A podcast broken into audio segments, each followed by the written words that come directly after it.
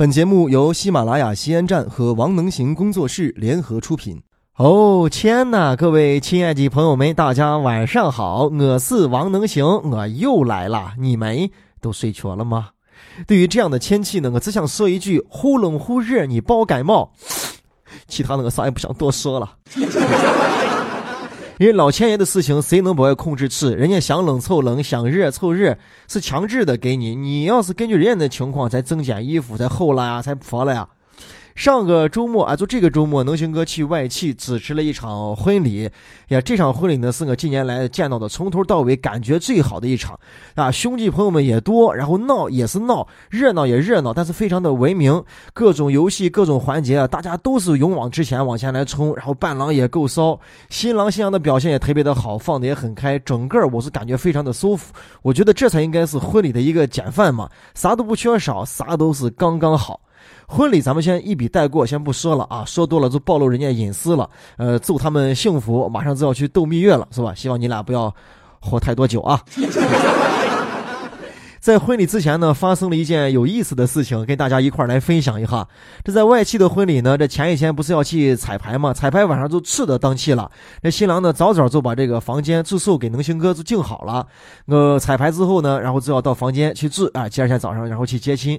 彩排的时候呢，见了新郎，然后新郎一看，我说：“哎呀。”那这下难了，我说咋了？因为那个带了一个助理，新郎说我不知道你是要带一个助理来，我以为是你一个人，所以我进了一间大床房。我跟我的助理就相视一笑啊，啊，首先我的助理是男的啊，是男的，你们不要胡求想啊。男助理，我一想着我的我的我的助理啊，一想他腿上那个毛，我一想大床房要盖上一张被子，我觉得心里边都有点毛毛的。但是我跟新郎说没有关系，这个事情好解决，以前也碰着过。我们到前台的时候啊，跟人家说换上一个标间，不就完了吗？这个事情呢都不算事情啊，一会儿就好了。咱们一路啊，这彩排很顺利。完了之后，我跟助理到了酒店的前台，一个高高的、壮壮的啊，陪陪的，说话轻声细语，但是普通话又很标准的一个男的服务生就接待了我们。那呃，先生您好，请问您是要住宿吗？啊，我说是的啊，我的朋友帮我订好了房间，但是有一个小小的问题啊，你先查一下。我把名字一报啊，一查查到了。我说你看，他不知道是我们两个人来，订了一张大床房，我们两个大老爷们睡一张床，怕有些怪，能不能给我们换上一个标间？让他看了一下信息，说，嗯，对不起先生，那现在呢是不能跟您更换标间的，没法换，操作不了。我说那怎么还操作不了呢？他说您这个朋友是在这个携程网上来订的，这个呢就没有办法订啊。您可以是这样，让你的朋友把那个携程网上订单退掉。然后呢，再重新啊，在这儿我给您办理一个标间，可以吗？我这个人呢，是最不愿意麻烦人，何况是人家前一天非常忙的新郎，晚上呢去要喝酒，跟朋友才闹呀，拿皮带才打他呀，我就不想打扰他，让他安安静静的受着这个皮带的抽，就不想不想乱他。我说那是这样，我说那大床就大床，你给我多加上一床被子，这总可以吧？我们两个男人，我们分开盖就完了嘛。呃，对不起先生，我们现在这个被子啊，大床房已经全部满了，被子没有多余的，呃，可能没办法给你来调。我说那这样子的话，那怎么办？那我那我重新再再开上一个标间算了吧。他说不用的，您让您那个朋友把那个订单退掉就可以了，在这儿重新给您开个标间，标间是有的，很多的。那我最后我说没有办法了，因为我看我的助理实在那个眼神不情愿跟我盖上一双大床被子，因为我都说了，我说要不然他就盖一个被子炫了。其实我想着上去我拿衣服盖上一晚上，其实也能行嘛。但是看他的幽怨的眼神，可能不太情愿。那炫了，炫了没办法，我就给新郎就打电话了。我说，哎，我说新郎实在是不好意思要打扰你。我说这边呢说这个大床房换不成标间，可能要不然你把你订那个订单给退掉。他说呢这边可以全额的给你退款。完了之后呢，我在这边再重新再开上一个标间，随后咱们再说。就完了。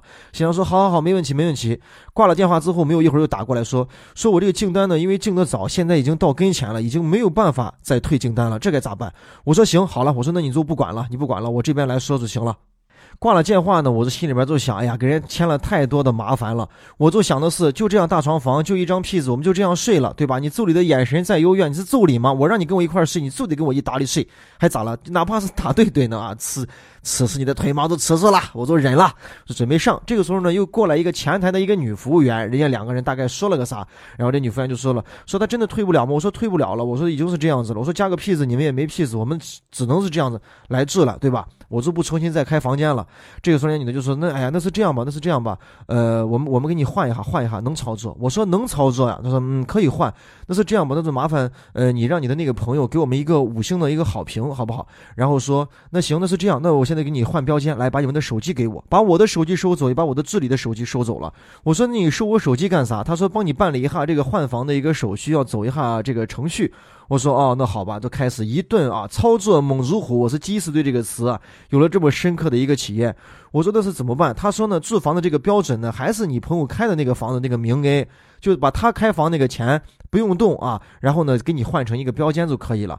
拿着手机操作，一会儿给我记一下，让我搜一个码；一会儿给我记一下，让我搜一个电话号码；一会儿自记一下，让我搜一下那个验证码。搜完了之后，啪啦啪啦的，我就说，我说每个顾客来，你们是不是都要走一遍这样的程序？然后那个女的说，啊，基本上就是差不多吧。我说这是不是在给我办会员卡？她说啊，就是的。她说这就是在办会员卡，也算是帮我们完成任务。她这样一说，我心里边还倒还倒愿意高兴。我说你这样说呀，我都感觉到还还挺高兴，挺真诚的。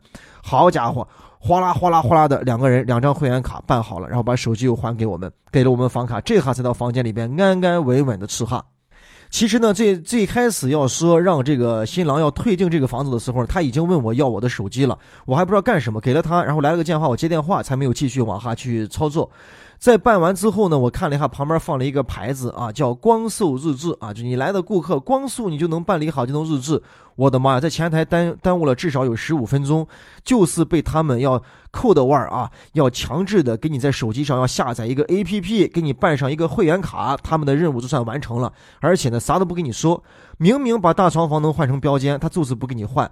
明明呢，他携程净的这个价钱，人家都可以，人家他就是让你把携程这个退了，要从他们的 A P P 上再开始下这个订单才选任务。明明他们肯定是有屁子，但是他们就是不想跟你拿屁子，看你没有办法了，这下才给你。换房子，但是呢，要必须强制的给你手机上下这个 A P P 跟会员卡，而且前面说了那么多有机没机，就是为了把你手机要过去。